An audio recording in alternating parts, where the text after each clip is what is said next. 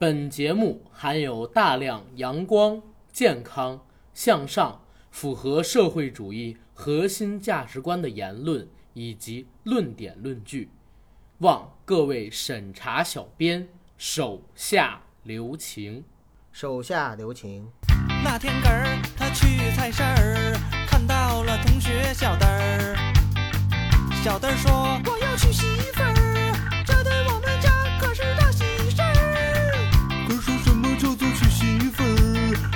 这件事儿真的很有趣儿？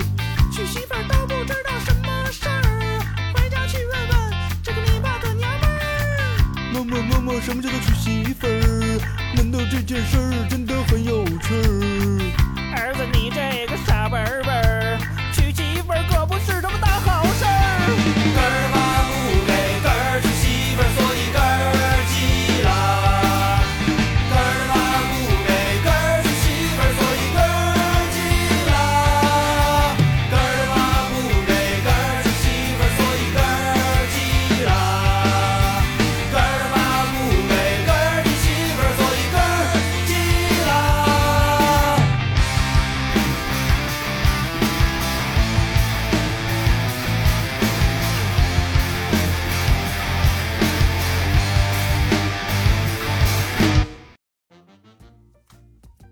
哎，九哥，是不是好像咱们有好久都没有录《人不为所往少年》这个系列了？是啊，都快忘却了。对，又听到这个熟悉的开场音乐，让我心里涌起了异样的情感。是吗？跟我们分享一下吧，什么异样的情感？因为上一次录《人不为所往少年》的时候，还是在年前，嗯，咱们录了年终庆典，在大年初一那天给大家上的，到现在为止应该是上了整整有一个月多一点点的时间，但是录已经过了一个半月了。可不是嘛，从年前一直到马上就要清明了。对，很多喜欢《人不为所往少年》的听众也一直私信问咱们，什么时候再上《人不为所往少年》啊？《人不为所往少年》，我们可不可以提供一些选题呀、等等等等的。那我这边也是很和蔼的告诉他们，滚！我跟九哥想什么时候录什么时候录。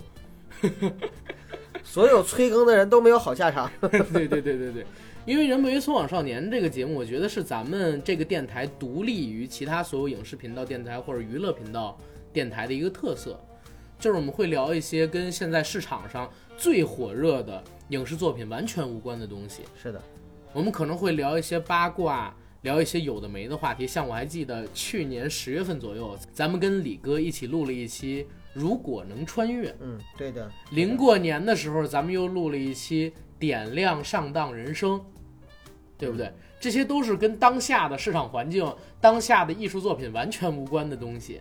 但是又跟生活非常有关。对，所以我觉得咱“人不为所往少年”这个系列挺特别的，要保证它的一个质量，所以必须要饿着一点我们的听友朋友们，一两个月更新一次。主要是最近也确实没什么好的选题。对，不过这一期咱为什么要录《人不为所往少年》呢？因为你前两天给我发了一篇微信公众号的文章，叫《当代艺术编瞎话速成指南》，对吧？我觉得这个特别有意思，咱可以来聊一期。为什么这么说呢？我们可能很多听友不是喜欢前卫艺术或者说现代艺术、当代艺术的人，可能不了解什么所谓的波普艺术啊，什么超现实啊，什么所谓的达利呀、安迪沃霍尔啊、毕加索啊等等等等。但是我们今天要聊的话题，跟我刚才说的那个文章有相近的地方，也不太像。为什么？我们这一期要聊的是朋友圈速成装逼指南。嗯，为什么要做这个呢？因为其实我发现这篇文章里边写到的很多东西，跟我生活中遇到的是共通的。文章的作者楼良他说嘛，读完这篇《当代艺术编瞎话速成指南》，您就可以摇身一变，跻身新一代中国前卫艺术的行业从业者。那我这边呢，我自己在发朋友圈的时候，实际上会或多或少的美视一下我所经历的现实生活，而且我发现好多我身边的朋友，或者说我认识的几乎每一个在发朋友圈的人都是这么干的，都会把自己所经历的现实生活事件加以一个包装，让自己的朋友圈别人在看的时候，好像哎，很优雅、很知性、很装逼，过得很高大上。这样的东西，其实是我们“人不猥琐枉少年”这个节目看到当代艺术编瞎话速成指南这篇微信文章之后想聊的，对吧，九哥？对，这也是我们产生的一个应有的联想。哎，你身边有这样的人吗？呃，有很多，你是吗？我也是。我也是，来握握手，我也是，我也是，来握握手，呃握握手。就其实啊，我我我我身边，我我看看，我回头看看啊，没事儿，就是我身边的那个最近的一个就是我媳妇儿，啊，我媳妇儿是每次就是发个朋友圈哈、绞尽脑汁去编那个各种各样的词儿，而且还有一个你知道吗？她拍照片非常漂亮，然后她发了很多照片的时候啊，有的时候还要逼着我去帮她想词儿。啊，就是说，老公，你给我想一段词儿呗，给我想一段开场白呗，等等等等等等。而且像我这个烦，我经常会遇到一个 情况，就是我明明已经发了一个朋友圈，但是突然发现好像有一个字儿编辑错误了，我要赶紧删除，可能连一分钟都不到，然后我重新组织一下语言，把这几张图再重新排列，再发出去，就是为了装一下逼，让别人看见我，哎呀，哎呀，好懂啊，好文艺范儿啊，好如何如何如何。其实我就是一个五大三粗的一个人，而且我其实挺喜欢这些低俗没趣味的东西。呃，其实我觉得你这个还不算是特别的严重，因为呃，可能对于很多人来说啊，就是说说白了，我出门我也要化个妆，对吧？然后我也要修饰修饰，呃，打扮打扮。对，同样的，我发一个朋友圈的话呢，我也会尽量的去可能是美化美化，或者是调整调整语言，组织组织语言，这都是特别正常、特别正常的事情。对，我是特别看不惯什么呢？特别看不惯，比如说在朋友圈中有那种人，呃，他会啊，我要想发个朋友圈，但是我会把这个朋友圈发完了之后，让我觉得哇塞，这个人跟我认识的那个人还是一个完全不是一个人是吗？对对对，就那种感觉就啊，还有一种，还有一种就是，呃，比如说平时哈，呃，可能半个月、十天半个月发不了一张朋友圈，嗯，但是啊，比如说他出去去杭州玩了，或者去去哪个地方玩了。这家伙，你就会发现他一天里边至少能有五六条、七八条小视频呐、然后那个照片啊，各种刷屏啊，就感觉好像哦啊，带着我们去旅行那种感觉。你看每年国庆节的时候，我会在九月三十一号晚上二十三点五十九分的时候发一条朋友圈说，朋友圈摄影大赛即将开始，请开始诸位的表演。就是 宣布从十月一号开始，我的朋友圈将被各种各样的美景、各种各样的旅途见闻、心灵鸡汤刷屏。然后那七天里边，基本上我是不看朋友圈的，除了我们领导的，谁我都不点赞，就这么一个水平情况。哎呀，现在这个朋友圈装逼太过分了，我以为我就够装逼的了。认识了很多朋友圈里的朋友之后，我才发现，哎，我自己真的是太高看自己了。哎，咱先从那个咱们刚才的这篇文章艺术圈的这个装逼的行径来谈起吧。可以呀、不过在进入正式的节目之前，我有几个事儿要跟大家聊一聊，是装逼的事儿吗？不是装逼的事儿，是为逼装的事儿。好 第一个事儿呢，就是咱们摩拜电台所有的听友朋友们，其实听前几期的话已经知道了，我们会在四月二十三号，现在确定日期了，我们摩拜电台成立一周年半的时候，当天进行更名，更名叫什么呢？叫硬核电台。为什么更名？我们在《舌尖上的中国》那一期已经说得很清楚了，我就不做赘述了。希望我们的听友朋友们，不论我们是更名前还是更名后，都一如既往的支持我们，收听我们的节目，关注我们，也转发我们，让更多人知道我们。这是第一件事儿。第二件事儿呢，就是我们的微博账号也已经从现在开始啊，就已经更名成了硬核班长，欢迎大家来关注我们。我和九哥也会从四月份开始开放我们的微信公众账号，在这上边呢聊一些我们喜马拉雅上不让播的东西，或者说阿甘我自己很喜欢，但是受于音频这种节目限制，没有办法进行详尽表达或者审查不能通过的东西，比如说目前已经在编撰，而且已经编撰的差不多的阿甘写的有两篇文章，一篇是神秘学，这个世界上你最想了解的东西，第二篇呢是共济会，地球上最大的神秘组织。这两块呢，我不但是做了很优美的排版，而且也是查阅了各种各样的资料，所编写出了一个相对而言较详尽的内容。我也请我们群里的一些朋友们进行了一个参考，他们给出的评价，我觉得还是比较中肯的。那未来呢，我们的微信公众账号会负担起我们节目所不能做到的文字层面的表述内容。比如说，我想分成三块来聊。第一块就是阿甘我自己喜欢的神秘学、神秘组织、超自然事件。然后第二块呢，我们会做一些有关于完全不被人所关注的无意义的生活题材。我们希望能够从中发现一些美感，或者说一些常人所不能 get 到的点。比如说，我现在有一个构思，我发现周毛以及邓江都有或多或少的传言说他们有脚气。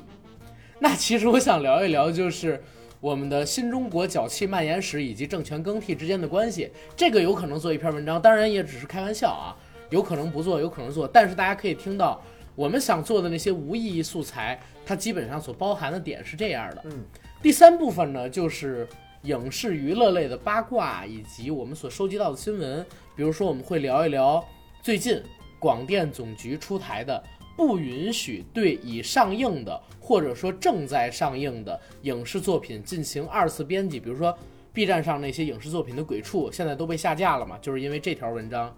我们想做一些有关于这种东西的文字性的，或者说是短音频性质的文章给到大家，欢迎大家在这上边收听。因为微信公众平台实际上比喜马拉雅受到的限制要少很多，我们的很多在喜马拉雅上没有办法通过审核的节目，可以放到那上边去，我们可以聊得更尽兴、更露骨，也更能够让大家 get 到我们真正想表达的点。希望大家可以去关注它。具体的微信公众账号的名字呢，我会在我们更名前后的那段时间里边告诉大家。同时，也欢迎大家向我们的微信公众账号进行投稿。我跟九哥绝对不要大家的版权，但是由于我们这个电台现在还没有具体的盈利吧，所以没有办法给到大家稿费，只能帮大家做一个推广的义务。这块儿呢，也是感谢大家。最后一个事儿，既然我们摩拜电台要在四月二十三号更名成为硬核电台，我们现在呢是急需一个硬核电台的 logo。这一块我跟九哥想过了，我们是花几百块找市场上的设计师去设计，还是说自己想办法按照自己的想法去进行设计，这样比较好呢？最后也是两个人统一了一下意见说，不如让我们的听友进行投稿，然后我发在我们的微博账号，或者说就在我们某一期的节目的附属栏里，把听友们所投来的稿给大家去看，大家进行投票，选中了哪个，我们给提供这个 logo 的听友提供一些现金或者奖品上的鼓励。比如说，我们现在手里有的奖品有郭天王的签名海报，还有桌游，还有我们的扇子，以及其他的一些东西。当然，现金这一块的话，如果你需要，我们也会给你。希望大家可以参与，而且有一点，大家可以换言的想一想，如果你的设计被我们硬核电台所采纳了，那 OK，在未来的很长一段时间里，你有可能会被几万人观看几百万次你所设计的 logo。这一点，我觉得我也可以满足一下我们这些搞设计的听友的虚荣心，也是谢谢大家，好吧？这是我要说的所有的事儿。我也要投稿，我也要投稿。你也要投稿，你也要投稿，不行不行，这个投稿的机会只能留给听友们。你潜规则我吧，快点快点。那么好的礼品我不能给你，我一定要给到我们的听友们。你再怎么诱惑我，也不行的。那个没什么要补充的了，我们进今天的正式节目吧。好，那我们进今天正式的节目——朋友圈速成装逼指南。阿刚，我问你一个问题啊，什么问题？你觉得自己是一个平时比较爱装逼的人吗？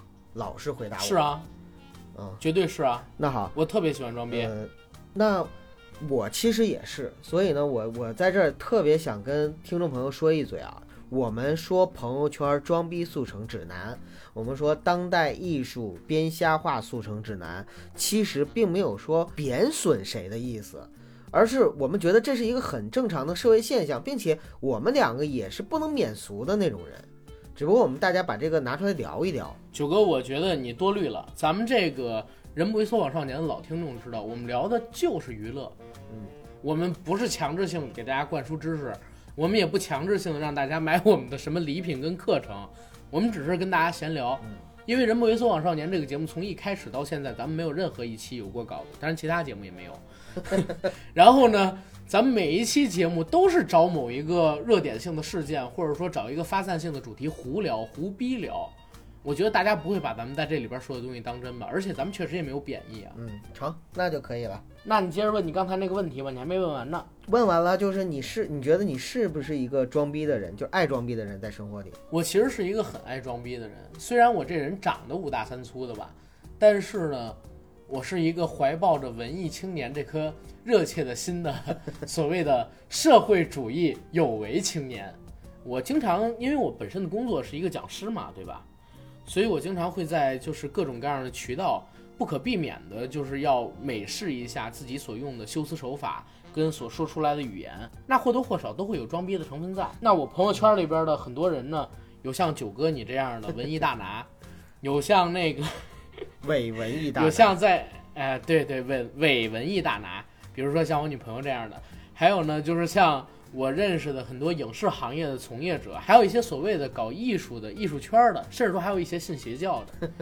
我在发朋友圈的，你是知道我说的是谁是的是吧？那所以我在发朋友圈的时候，我或多或少的我就是得美视一下自己的生活状态，自己所经历的东西。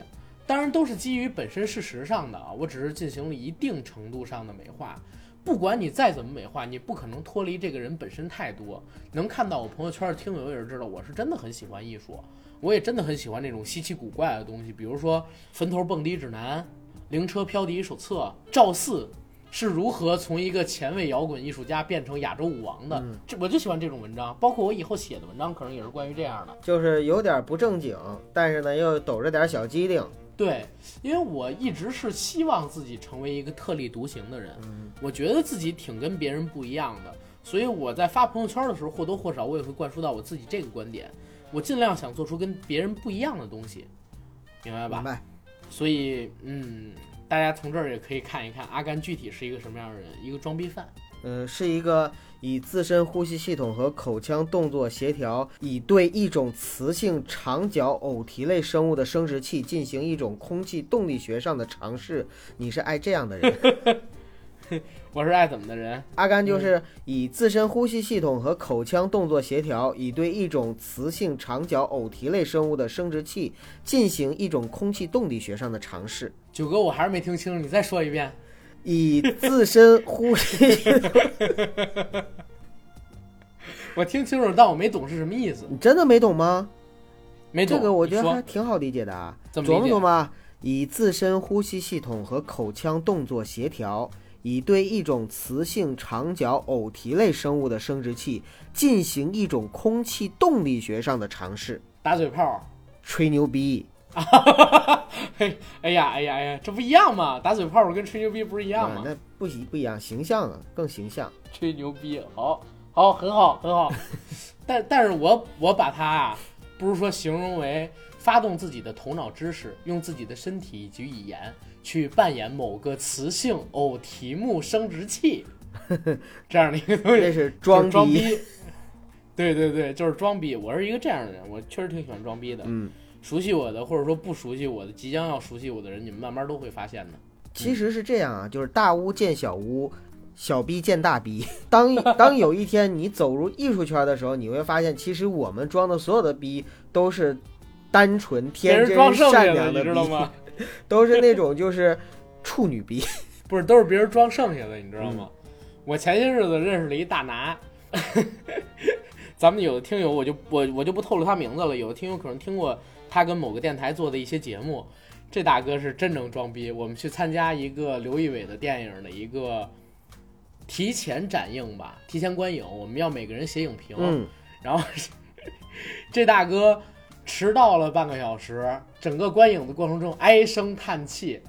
但是呢，他在去看这个电影之前，还特地的问了电影的主创方说：“哎，这电影我听名字好像挺烂的，要不要打个六分儿？”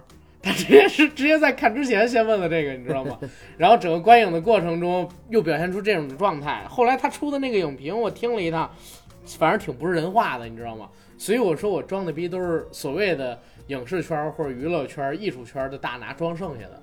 嗯，甚至说我们装的确实是像九哥说的处女逼，很清纯。嗯，说到装逼这个事儿哈，就是我朋友圈里边有两个人让我印象挺深刻的啊，我都不介意去透露一下，因为这两个人嗯估计也不听我们的节目，一个是我，还有一个是谁啊？没你呢还。哦，我还我还没到那种层次吗？是啊，我认识我这朋友的时候，那时候还没你呢。啊，好吧，好吧，我懂了。你说，我先简单的念一条这个姑娘在朋友圈发的一条朋友圈，你听一听哈。晚上跟六总讨论投资过程中如何寻找核心价值，感觉跟周易的三个层次是一样的：变易、简易、不易。变异是属于行业与项目的动态变化、市场形态的变化、份额的占比、新业态的诞生。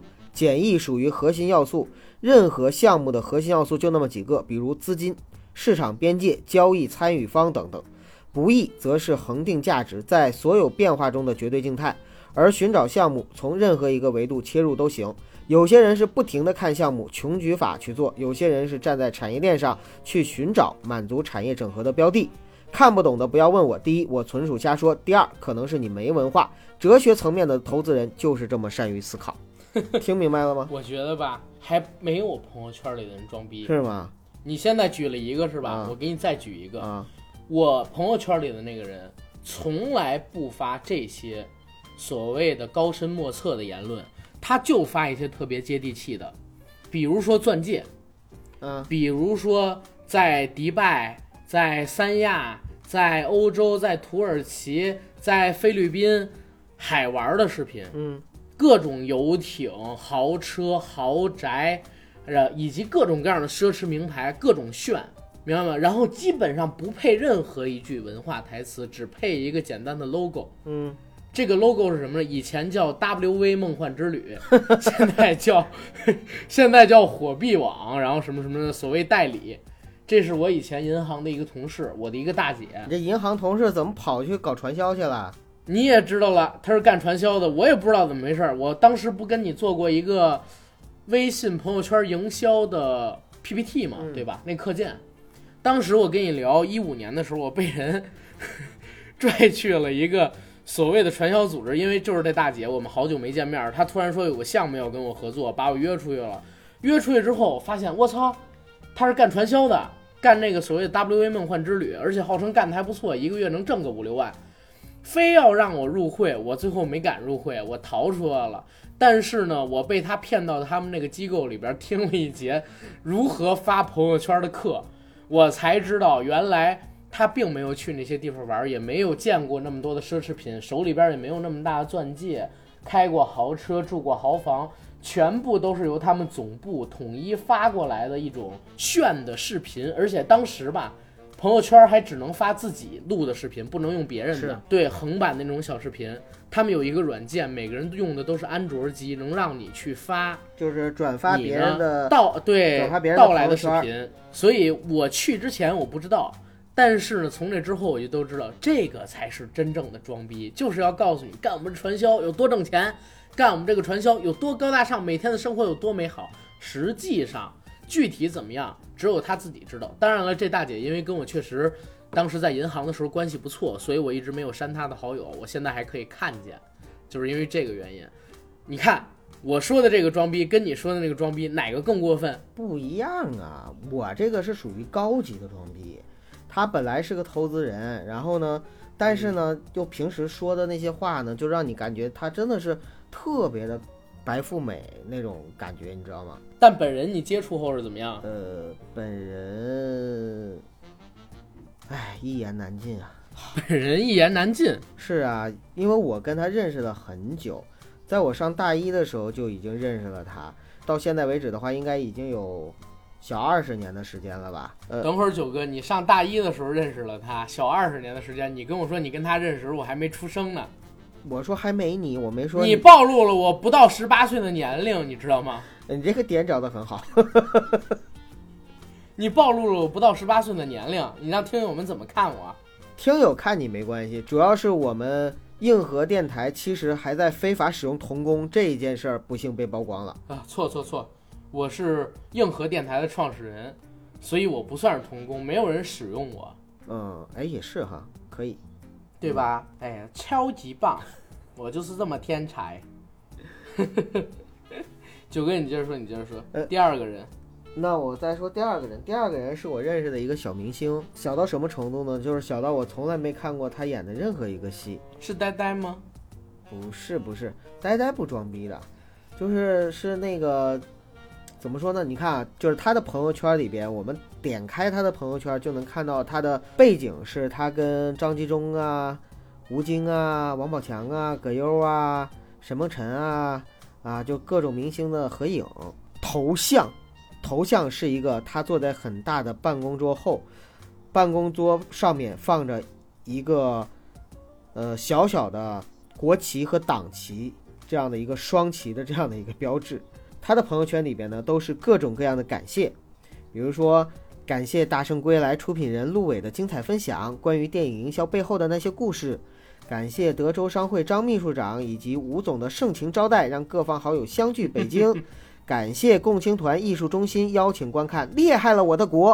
感谢周义祥导演亲自解说整个拍摄过程。实际上就是他听了几次课呗。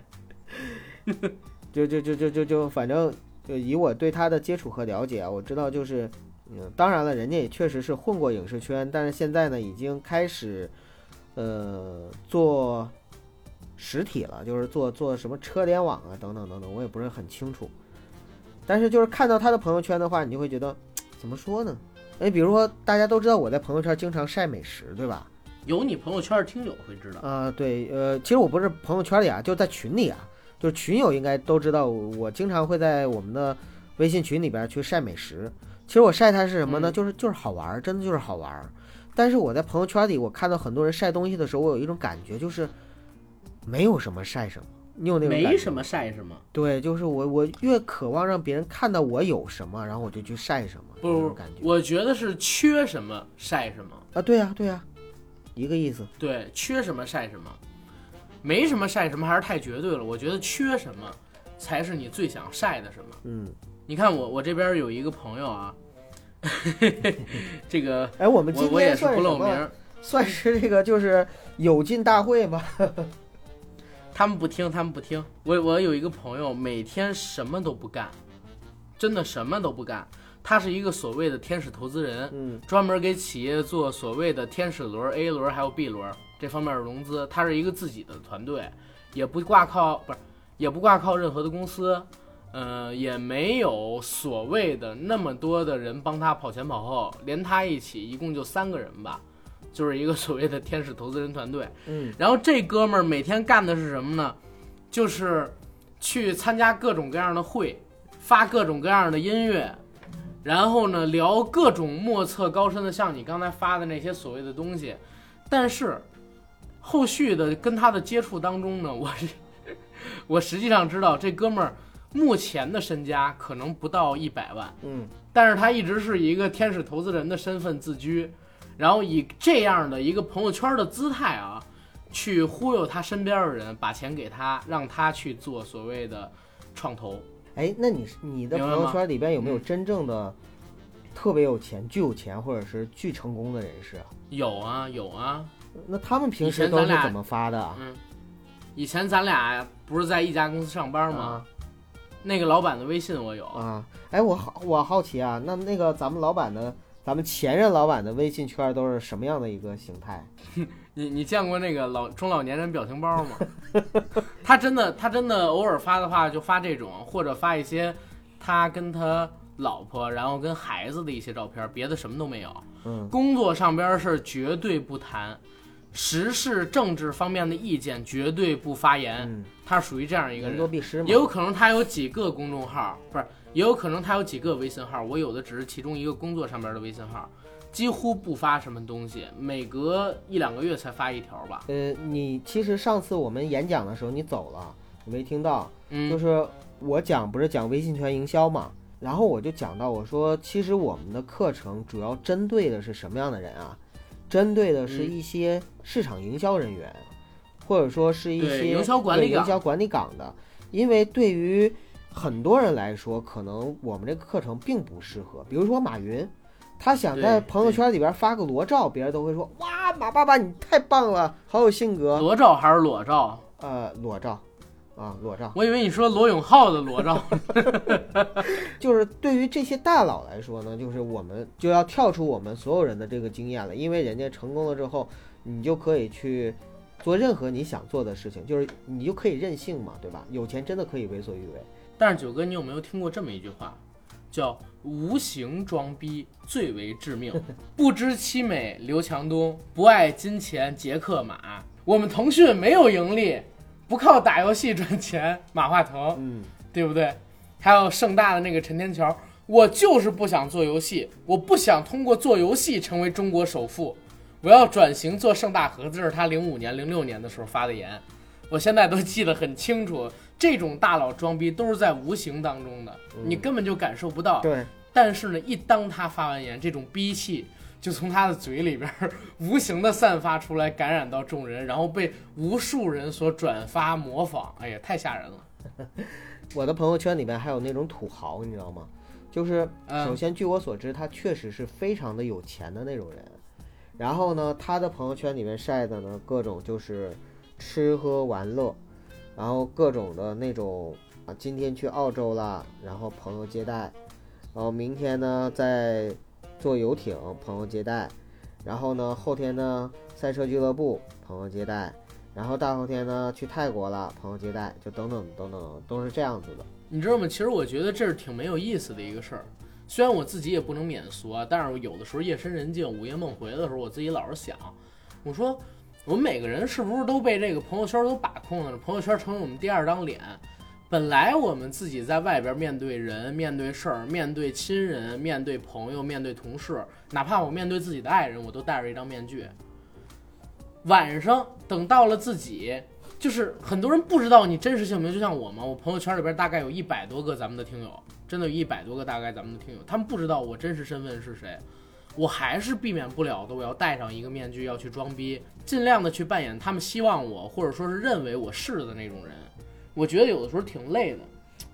所以前些日子我跟我女朋友就是我们两个人不是说去上海嘛，已经去过了。我们俩也聊，就是说如果出去玩，可不可以去一个深山老林？我们俩租一个帐篷，带上一些吃的，比如说烤肉啊、炭烤架呀、炭啊什么的。我们到那儿隐居几天，关掉手机，然后停掉微信，断掉网。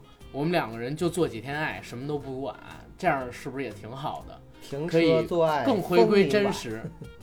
从此君王不早朝。霜叶红于二月花。不是不是，我我上高中的时候我写过一首诗，嗯就是朕为玉凤解战袍，嗯罗玉凤，芙蓉帐里度春宵，芙蓉姐姐，停车坐爱枫林晚，从此君王不早朝，品味很独特，很有很有文采吧？很有文采，关键是很有勇气。对，但是可惜那个时候没有朋友圈，我只能在 QQ 空间里边发了这么一个东西，自哀自赏。呃，其实是这样，就是，呃，我觉得我也曾经有过类似的想法，就是说，能够在一个岛上，或者是在一个深山老林里边，然后真的把手机、网络所有的这些与外界联系的东西都断掉，然后一个人踏踏实实的在里边生活一段时间。其实有的时候想想，真的蛮刺激的。但是现在呢，又很难有这样的一个勇气去做这样的事情。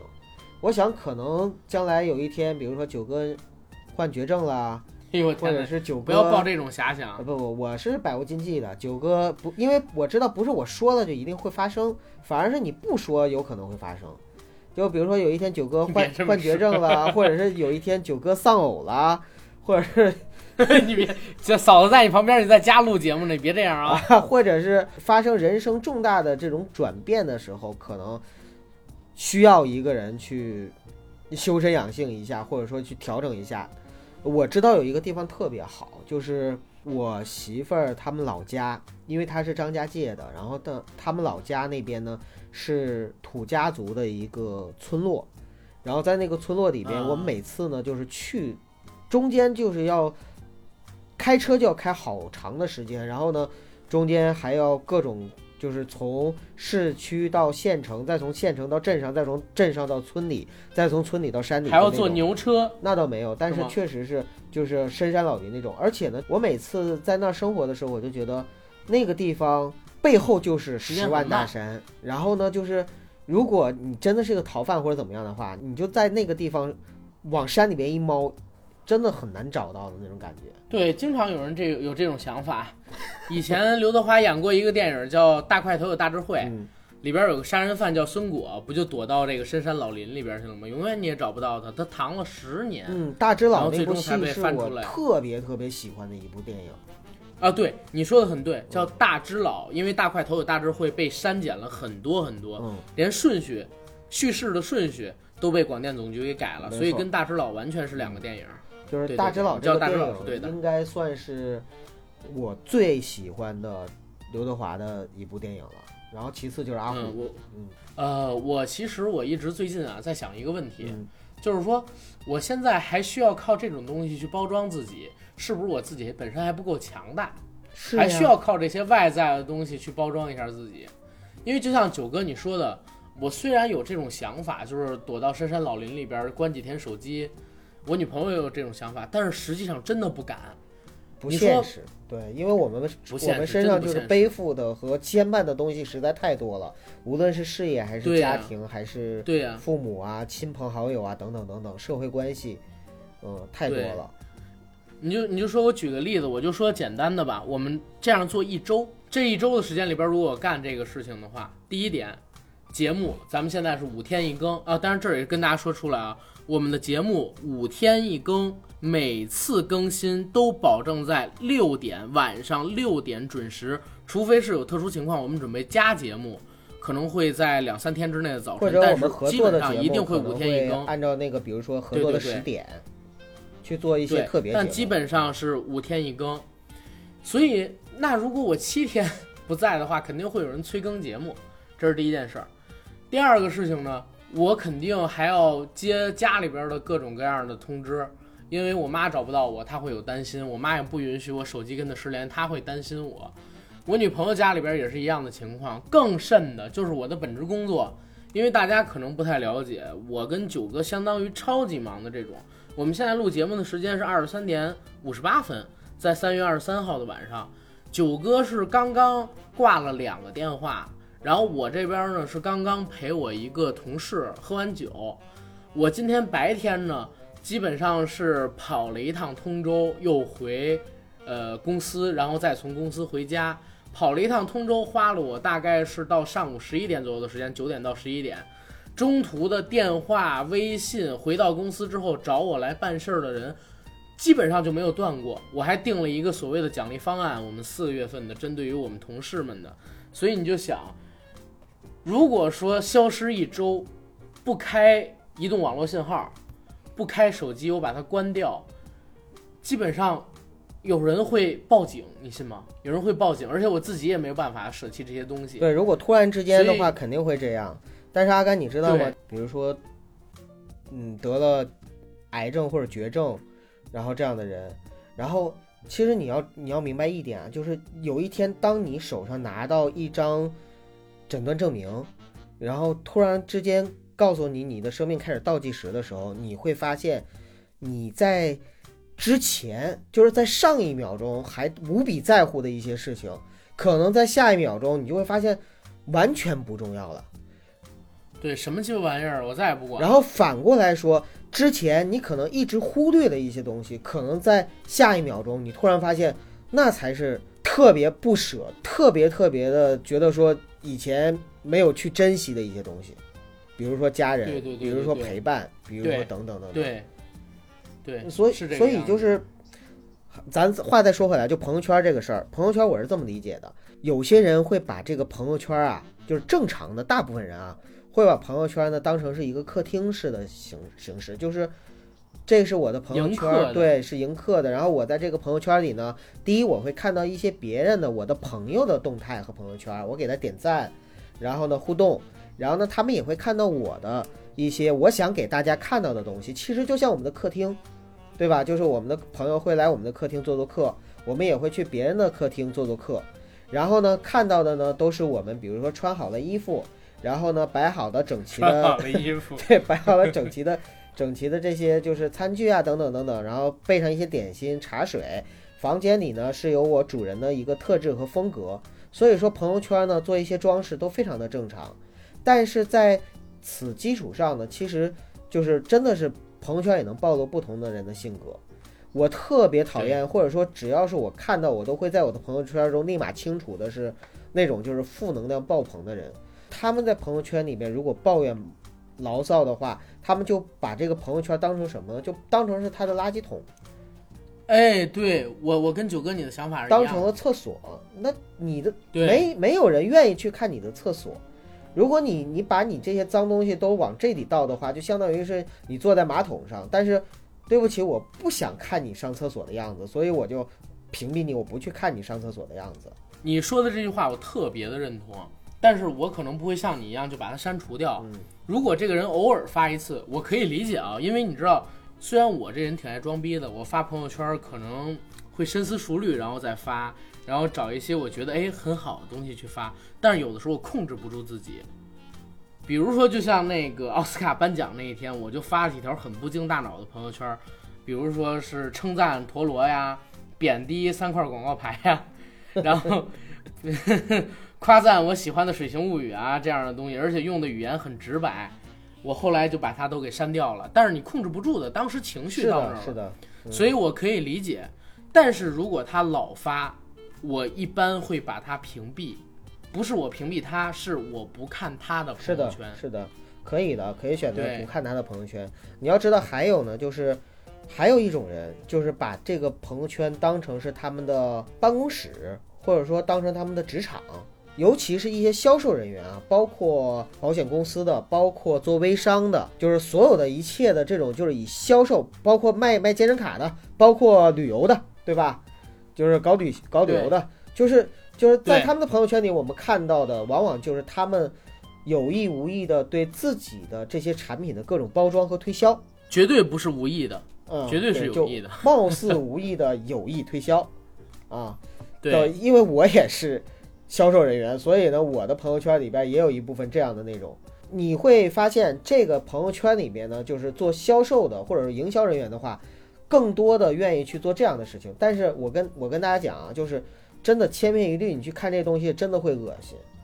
我我自己发这个东西我都会恶心，所以我一般都会力争我自己发的所有的东西都是我自己原创的那种，或者说我所有的东西都是对我我就像阿甘你刚才说的，就是经过深思熟虑，我觉得这是一个非常好的素质。哪怕你是装逼，你也要经过深思熟虑的去装逼，才是对你的朋友圈里的所有的其他的你的朋友的一个尊重。就是如果你只是，甚至是连标点符号，连那个错别字儿都满篇的那种，那真的就是我就觉得你你你这个真的就是个人啊，无论是文化水平还是这个素质啊，还是等等，就真的就就太 low 了那种。这话说的太直白了啊，九哥，不能这么说，不能这么说。哎你看，我我跟你分享几个事儿啊。嗯我这边呢有一些朋友们，不管是同学也好，同事也好，他呢可能现在呢在做一项呃所谓的由马云发起的未来是属于他们的运动，对吧？未来是属于微商的嘛那？是马化他腾们现在做发起的嘛？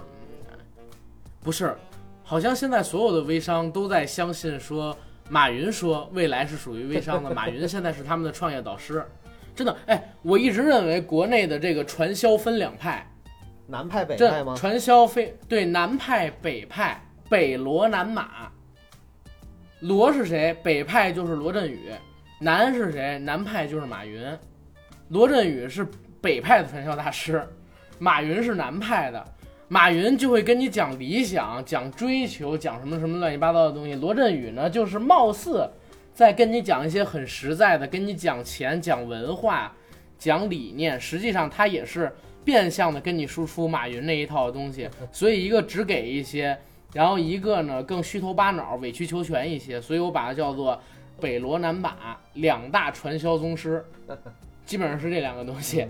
他们现在做这个微商，每天发各种各样的东西。其实说实话，我看着是有点烦的，因为我绝不会在朋友圈里买任何玩意儿，除非啊，除非他们不是干微商的，他们发的一些东西我才有可能买。如果他们是干微商的，我绝对不会在这里边买。为什么？因为我觉得，一旦一样东西需要你以代理的形式让人去加入，需要你在所谓的充满着你所谓认识跟不认识朋友的朋友圈里去进行推广，这个东西本身的质量有可能会存疑，所以我我一般不喜欢，或者说从来不会在朋友圈看到他们发的微商的产品之后进行购买。嗯，除非是利益相关者，比如说我领导，当然我领导也不干这事儿，我是一个挺爱拍马屁的人，真看不起自己。再有呢，就是我不会对他们所发的任何像你说的那种漏字百出，把一张图已经转发五六十次，因为你知道图就是转发一次像素已经一点扎到渣渣灰那种程度对对。对，对，就是你转发几百次、几千次，图片已经模糊的不行的那种，我看到之后我就觉得很恶心，因为我这个人有洁癖，你知道吗？精神洁癖，就是我对这个所谓的文字排版跟图片的美观程度，我有一种近乎偏执的要求。我看到那样的东西，我特受不了，所以我看着连恶心都来不及，我更何谈是去买你的东西呢？是的，这样的朋友圈，其实我自己是很不喜欢的。所以你刚才回到一点，就是所谓的未来是属于他们的干这个事业的朋友们，你们如果说真的想做好你们现在所代理的产品，让自己发的东西引起别人的关注，先干第一件事儿，发你的朋友圈之前，你自己先排个版，让字好看一些，同时呢加一点个人的见解，再之后你选一张高清的图片，看起来最起码像素没那么渣的图片，这是第一点。第二一点，你也可以考虑一下，就是精准性的营销，不要广撒网了。这样的话，很多人会把你的朋友圈屏蔽掉。你到时候真想发一些有关于自己真实生活的东西，可能也没有什么人看了。你可以尝试的。前两天我听到一个牛人啊，他的理论，你知道是干嘛吗？所有认识的人会第一时间让他拉进一个群里，然后愿意留在那个群里的人就留，不愿意留在那个群里的人就退。他会在那个群里发广告，你知道吗？这个真的是很牛逼，我操！他会问你说我这边是做什么什么工作，你要是有兴趣，你可以加这个群，不愿意可以退。你同意了之后，他拉你进这个群，你要是愿意退，他也不拦着你。是但是只要你在这个群里，他就会发这些东西。他朋友圈非常非常的正常，就是自己的一些所谓的生活感悟啊，跟一些看的电影啊什么乱七八糟的东西，但是绝对不会有其实像你这个也说的，挺好的，因为群这个东西的话吧，就我们只要免打扰的话，不想看是可以无所谓的。对呀、而且你知道吗？我前两天发现一个，这这也是给大家举一个好玩的事啊，你如何发现别人是否把你拉黑了？嗯，我现在发现了一个超级牛逼的一个方法，啥呢？你知道微信你建一百人以下的群是不需要别人同意的，对不对？是但是，我举个例子，如果这个人拉黑你了，你再把他拉进群的时候，会提示你这个人不是你的好友，你没有办法把他拉进群，对不对？然后你就每次都建一个一百人以下的群吗？呃，其实你说的也对，但是呢，没有这么简单。为什么我会这么说？很多人不知道，当你拉了比如说十个人、一百个人左右的人进群的时候，只要你不说话，他们的通讯聊天记录里边是不会出现这个群的。没错，你把他踢出去的时候，他也不会知道。所以这个群，当你拉了人不说话，又把他们踢走以后，相当于是从没有存在过。但是你可以通过这个形式知道他们是否把你拉黑了，你是否还是他们的好友。嗯我以前用这种形式，就是删掉了很多所谓的酒肉朋友，然后点头之交这样的一个 小小小方法吧，算是一个小秘籍给到我们听友朋友们。然后咱们再回到这个朋友圈，或者说所谓的装逼指南，好吧？嗯嗯，九哥，你这边的话，回到我刚才说的那个问题，我觉得自己不够强大，我还需要一些东西去包装自己。你刚才问我说，你身边有没有那种巨有钱、巨成功的人？他们发朋友圈是什么样的？那你身边有没有就是说已经足够强大到不需要让任何人通过外部的一些东西去了解到他的成功，去炫耀他的成功？这种人，这种人是怎么发朋友圈的呢？我身边还真没有。呃，嗯，我以前啊，就是我的领导，就是我的大领导，呃，从来不发朋友圈儿，然后呢，从来不用微信。我一直以为呢，就是像他这种，从来不用微信。就是从来不不用微信，不发朋友圈儿，真的是这样。然后我一直觉得说，像他这样的人，应该是属于那种整天忙于事业，没有精力，或者说也不 care 这些东西。人家的社会地位也很高，然后事业上面也绝对是行业的 number one，行业精英，非常的牛的那种人。但是后来我发现，其实也不是，因为我发现他也开始用朋友圈了，然后也天天的在微信圈里边转发一些东西。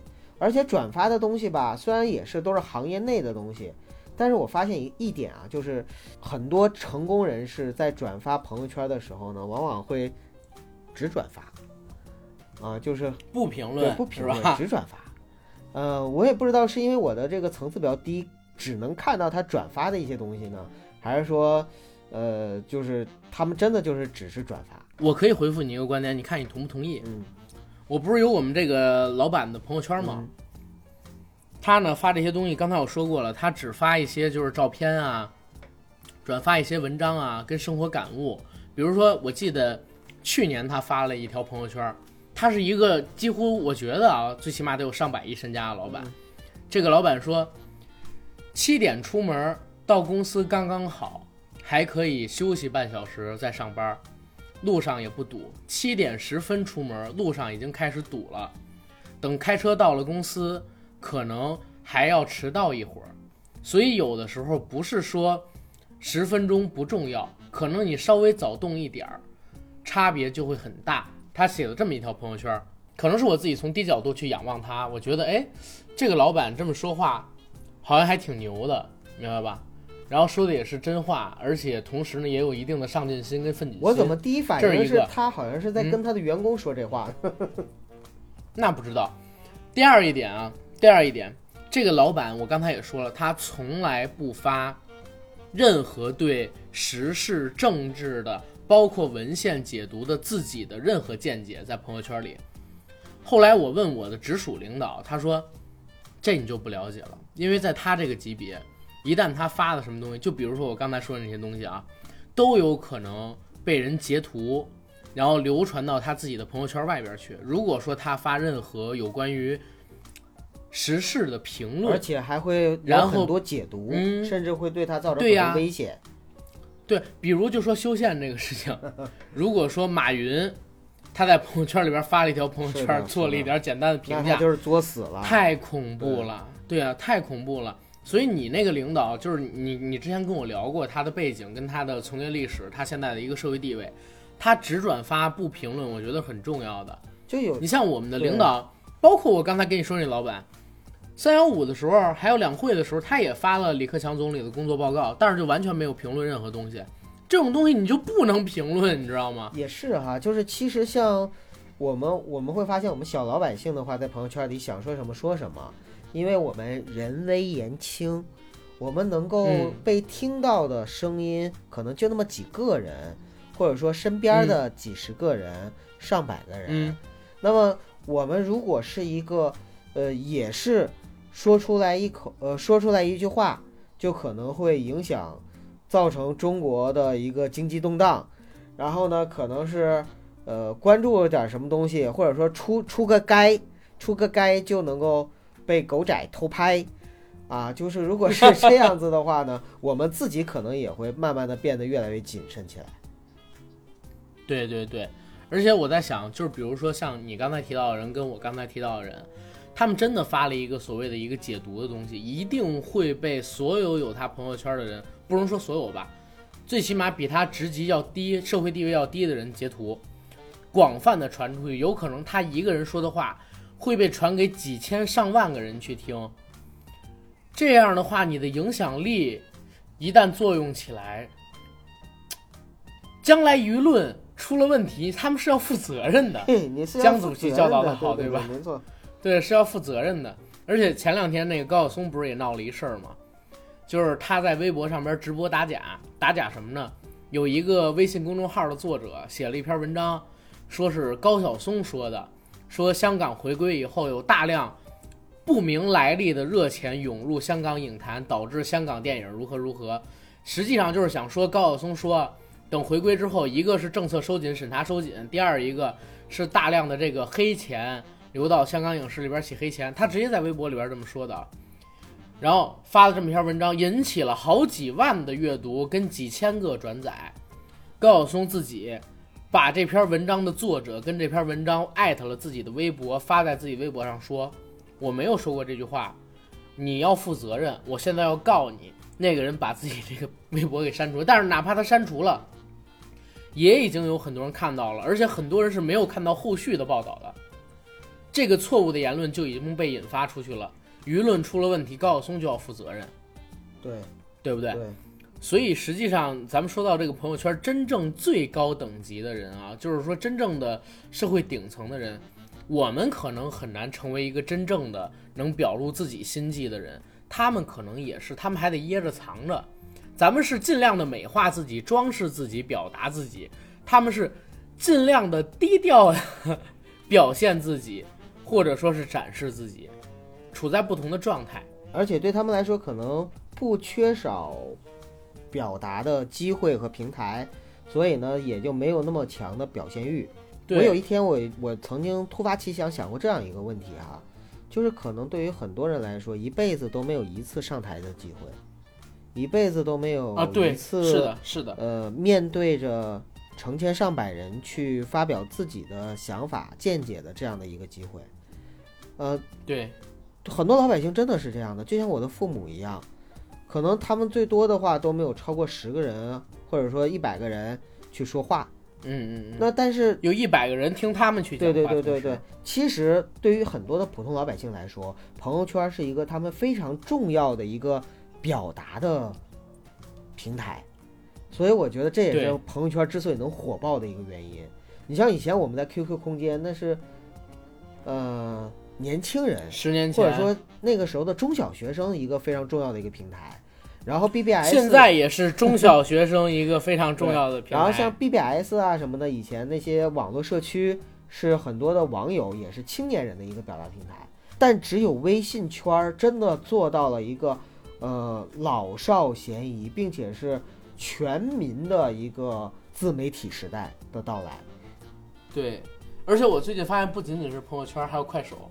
还有抖音你知道，我前两天发现一北北个快手，吗？南抖音，你听我说，你知道我前两天发现一个什么事儿吗？嗯我发现我妈在玩快手，真的呀！真的，而且我妈还有几千粉丝。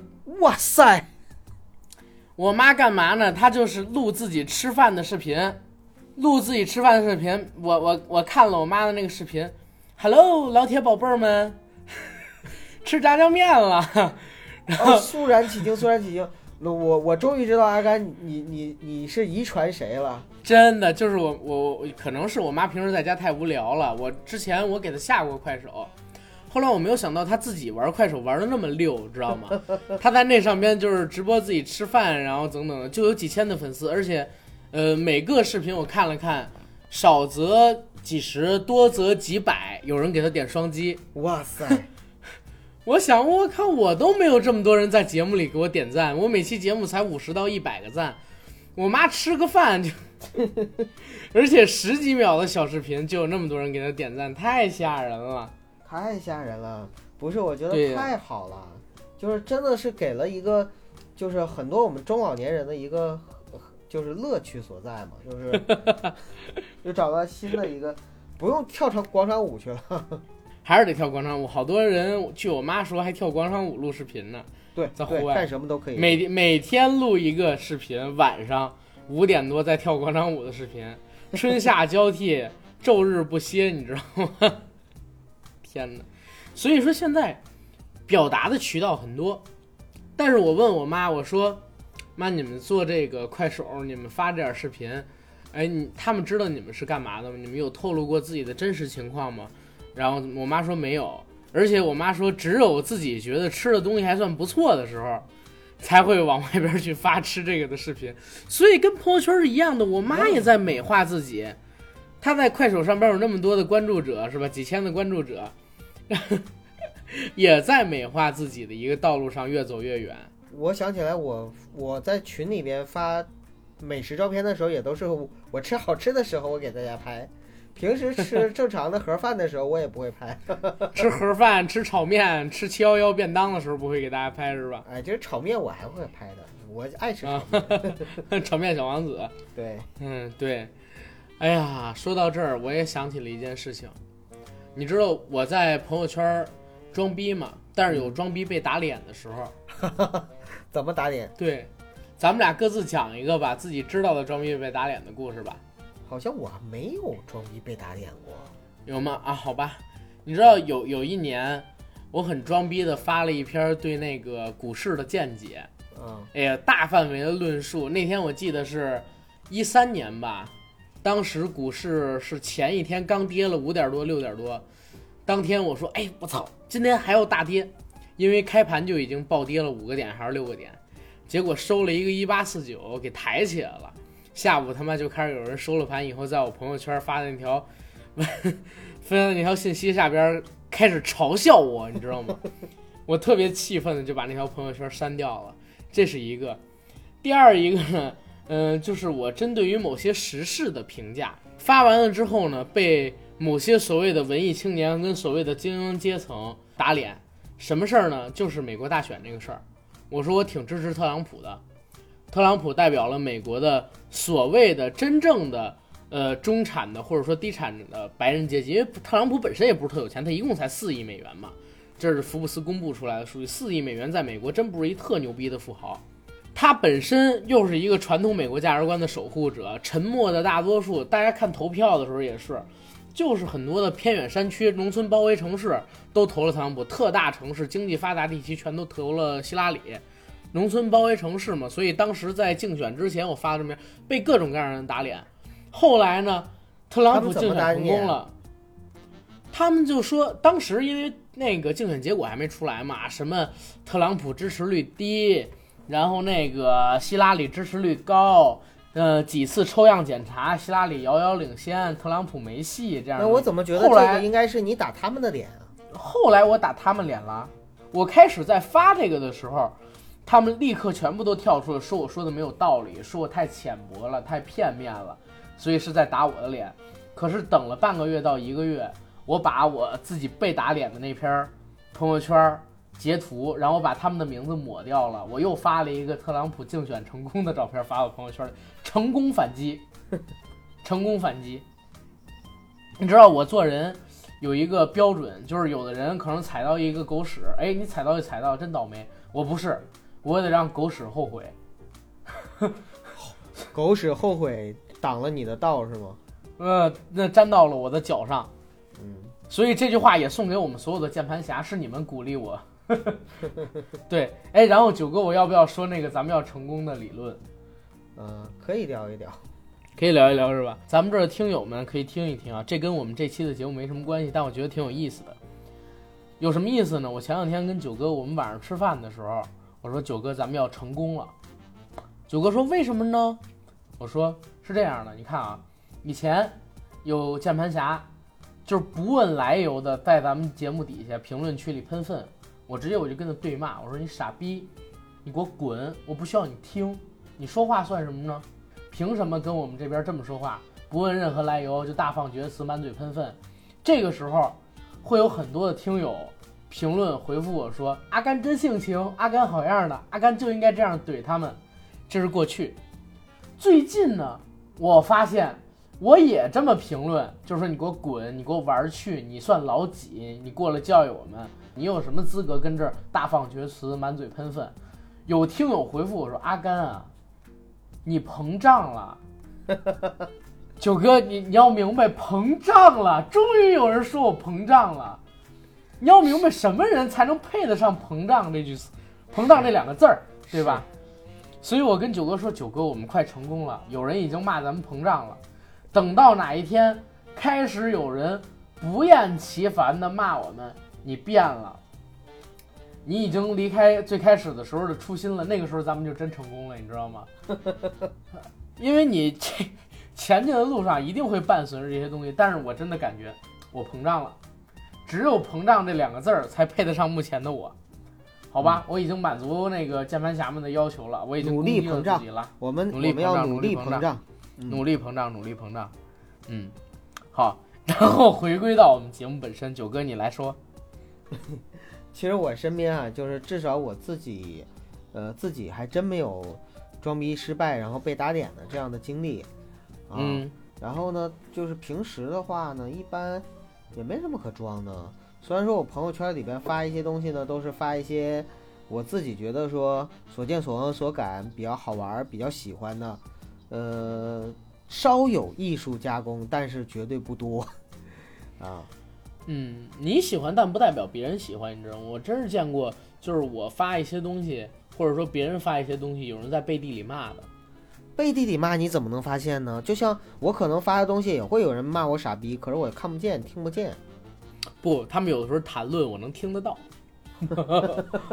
你就你就像你就像我们有一个同事，然后好像是去了趟欧洲吧，买了一条 LV 的皮带，花了几千块，他自己晒到朋友圈里边去了。哎，我们好多同事给他点赞。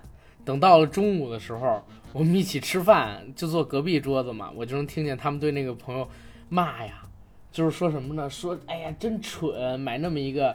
然后或者说是钱烧的，然后如何如何，就真是这样的话就可以出来了。所以，这就是嗯，职场。哎职场或者说这就是人性。我也老说不要跟人性作对，人性本身就是你看别人过得好，你自己过得没他好的时候，你心里除了羡慕之外还有气得慌，是的，对不对？你等你过得比他好，你看他你你又心疼的慌，你又惨的慌，甚至你还会嘲笑他，又有这么几种心态。嗯就是人有劣根性，人不要跟人性作对。我也尽量不跟人性作对。碰到这种情况，我不发言，就已经挺好了，就是对社会主义和谐社会做出贡献了。别别同流合污，你要出淤泥而不染。对我一般啊，我一般我都会夸，我真心的夸，我说，哎，这皮带真好。为什么呢？因为买这条平带的是我顶头上司。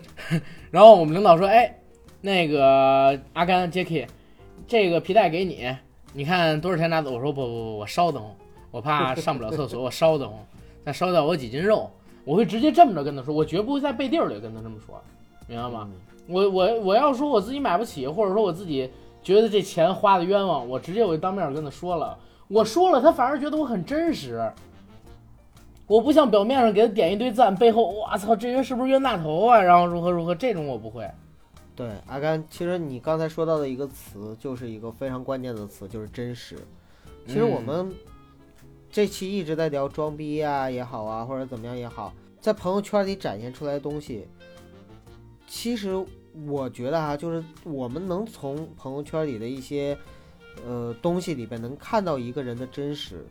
但是反过来呢，如果我们对一些人有了解的话，我们也能看出来他们朋友圈的虚伪。就我力争的就是我可以去美化我的朋友圈，就是可以让 我向我的呃能看到我朋友圈的所有的人去展现我希望他们看到的一些美好的东西，但是同时就是展现我的美好，展现我的快乐，展现我的阳光积极等等等等，展现我的幸福生活。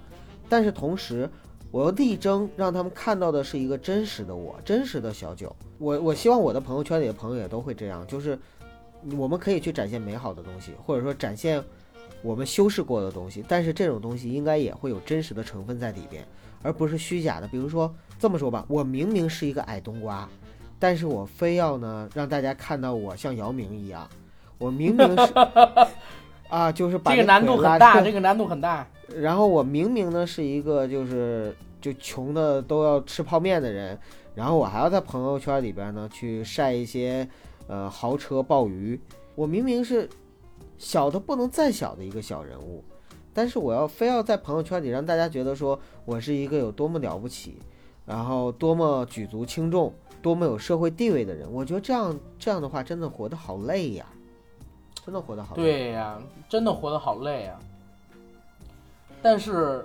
咱们虽然聊了这么多，我问九哥你一个问题：你会改变你装逼的习惯吗？我我不会，因为因为我们每个人在朋友圈里的习惯可能都是已经就这么多年了嘛，哈，就很难去改。比如说我基本上是呃一两天、两三天更新一次朋友圈，然后基本上更新的主题呢可能会有多样化，但是现在大部分也固定下来的几种类型。像这种的话很难去做到一个改变的，也没有必要刻意去改变。没有必要刻意去改变，而且说实话，不太能够改变。没关系，嗯我们顶多就是付出一些我们的工作、我们的家庭、我们的友情、我们的爱情、我们喜欢的女孩子等等，这些都不要，回归真实的自己，我觉得应该还不至于。就是怎么说呢？回归真实的自己之后，那朋友圈不就跟现实生活没什么区别了吗？好，那这期节目就聊到这儿。行吧？哎，其实我们聊聊了这么多，其实开始的时候说的是装逼的事情，但后来聊着聊着也聊飞了。嗯，聊飞了就聊飞了呗，人不猥琐枉少年，我们还怕聊飞吗？都已经很猥琐了，这俩人还怕你们骂我们吗？呃还怕聊的东西不对路吗？对，阿甘，我之前给你发的那个叫《中国当代艺术编下画速成指南》，对吧？嗯，不是这个这本书呢，现在呢在今日头条上还是蛮火的，而且呢，就是有很多的人呢，还有一些演绎，比如说像《中国当代美食家忽悠话速成指南》，就是我们会会发现各个行业其实可能都会有一些我们所谓的装逼，就是行业内的一些东西。我打个比方，嗯我现在说一段话，你看看你能不能，就是你能不能去理解这段话到底是表达了一个什么样的含义？我想想，嗯，比如说哈，这枚沉睡的煎饼艺术品外裹一层酥，这枚沉睡怎么回事？